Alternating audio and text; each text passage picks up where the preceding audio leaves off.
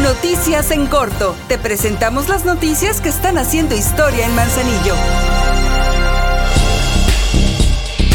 En coordinación con personal de las Direcciones de Participación y Desarrollo Comunitario y Conservación y Mantenimiento del Ayuntamiento de Manzanillo, se llevó a cabo una jornada de descacharrización en Colimilla y Río Marabasco. Agradecemos a las familias que se sumaron a estas acciones preventivas. La descacharrización es una medida clave para proteger nuestro entorno y prevenir enfermedades transmitidas por mosquitos como dengue, zika y chikungunya.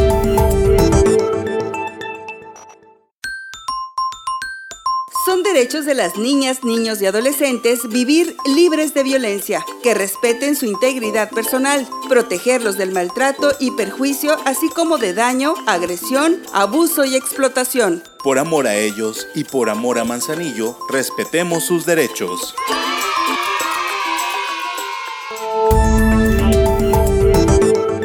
Inversión de 1.293.000 pesos, la presidenta municipal de Manzanillo, Griselda Martínez, dio el arranque a los trabajos para pavimentar con concreto hidráulico la calle Allende que se ubica en el centro de la ciudad. Esta nueva obra también contempla la atención en la red de drenaje y quedará lista en aproximadamente tres meses. Esta es una calle más construida con concreto hidráulico para que tenga una larga vida útil en beneficio de la población manzanillense.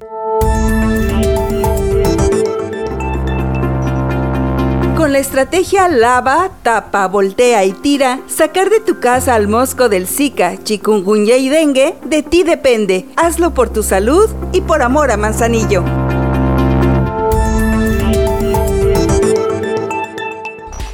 Concluyó con éxito la primera etapa del programa manzanillense Emprendiendo mi autoempleo. Catedráticos de la Universidad de Colima impartieron el curso Mi primer proyecto a los 926 beneficiarios de la zona urbana y rural para garantizar que su emprendimiento sea próspero y exitoso. Promover el autoempleo y generar economía desde abajo es una de nuestras prioridades. Trabajamos por el bienestar de las familias y por amor a Manzanillo.